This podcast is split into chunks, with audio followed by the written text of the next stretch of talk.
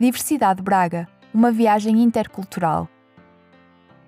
Hello, my name is Laraine Carver and I am 74 years old. I've been living in Braga for two and a half years and I'm from the United States. My husband and I decided to move out of the United States because we wanted to have a European lifestyle. That's been a dream of mine and his as well. And uh, we like the cafe um, where people eat outside and enjoy their day. And it's um, uh, much calmer than the United States and uh, much easier and simpler way of life. Por que escolheu Braga como local de destino? We came on an exploratory trip in 2019, um, early 2019, and we were in in, uh, in Portugal for uh, three months, and we went all over the country, and mostly in the northern part from Coimbra up.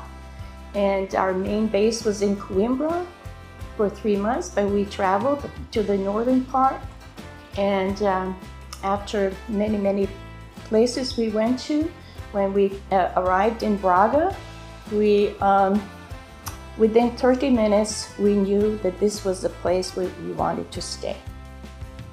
O que é que mais gosta na cidade? Oh my goodness, there are so many, many, many wonderful things about this city.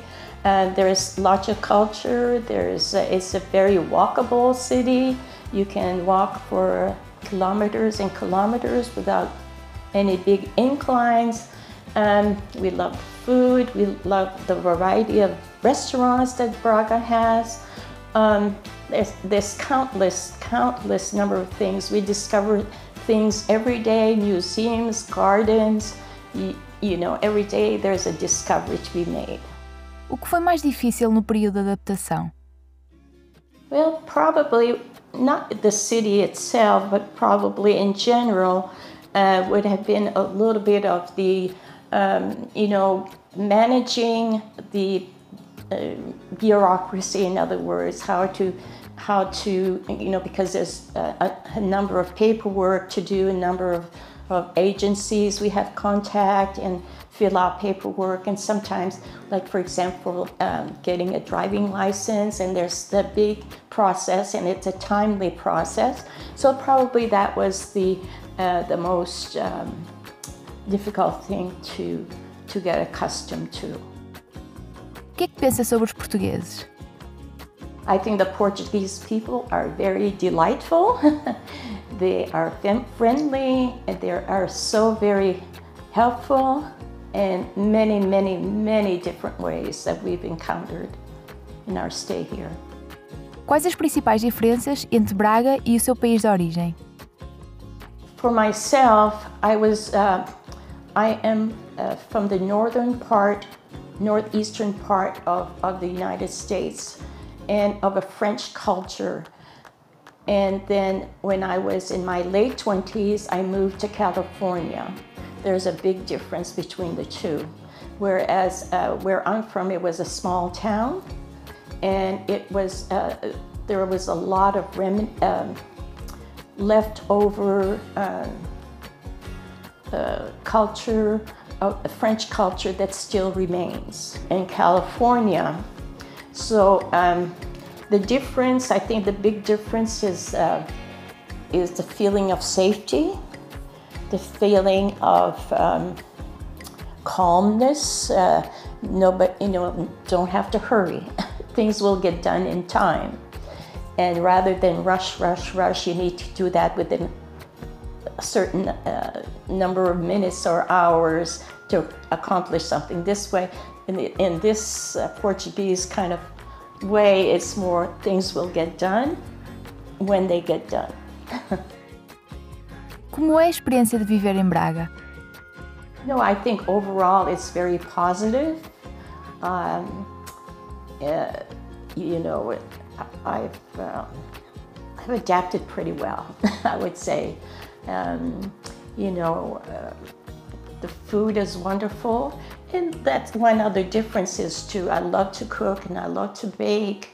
And, and um, I find there's a lot of uh, commodities, there's a lot of food, there's a lot of condiments that aren't available here, but I found ways how to to manage that.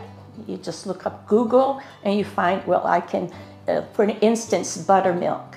You don't see buttermilk, but there's a very simple way of making buttermilk without buying that product in the store. And it only takes 10 minutes and it's done. so things like that. Há algum momento marcante ou alguma história que queira partilhar sobre o seu processo de adaptação a Braga? I could name quite a, a number of things uh, on the top of my head. As in our apartment when we first moved, the lights of the um, in the bathroom were not functioning. So um, I I went and looked and took out the bulb, you know, and brought it to um, to our our favorite um, place in Braga, and uh, so. Uh, so we came home and we tried to put the new bulb in and we couldn't do it. So he sends he sends his assistant and himself come after their their work and they come and they had to do some kind of a little bit of electrical work because they were very old old uh, fixture up there. So he brought new bulbs and did the whole work in a friendly manner and, and it was just uh, just delightful. Many many different things like that. Another example is uh, uh, I locked my doors, and uh, I went to the the I looked up for a locksmith, and I found one near near our apartment. So I go walking there. And I can't find it, and Google says it's right here. And I look, and there's it's a store with selling shoe, uh, you know, repairing shoes. I said, kid, this can't be it, you know? So I walk a little further and I find this electrical store and I said, you know, I'm trying to find this place. And she drops everything and she says, I'll take you there. It's hard to find. So she walks me to that place. And it was inside that, that shoe repair place. There was a. so, anyway, those kind of things. Pensa voltar para o seu país de origem? No, I, I, I, I will not. You know, I, I, this is my home now. And I do have granddaughters and my son and my daughter, and I have friends. So I go visit them and they, they can come and visit us. we love Braga, we love it every day. We sit at a cafe and we just wonder, you know, we're here, we're here, we're, in our home. yeah. DiverCidade Braga, uma viagem intercultural.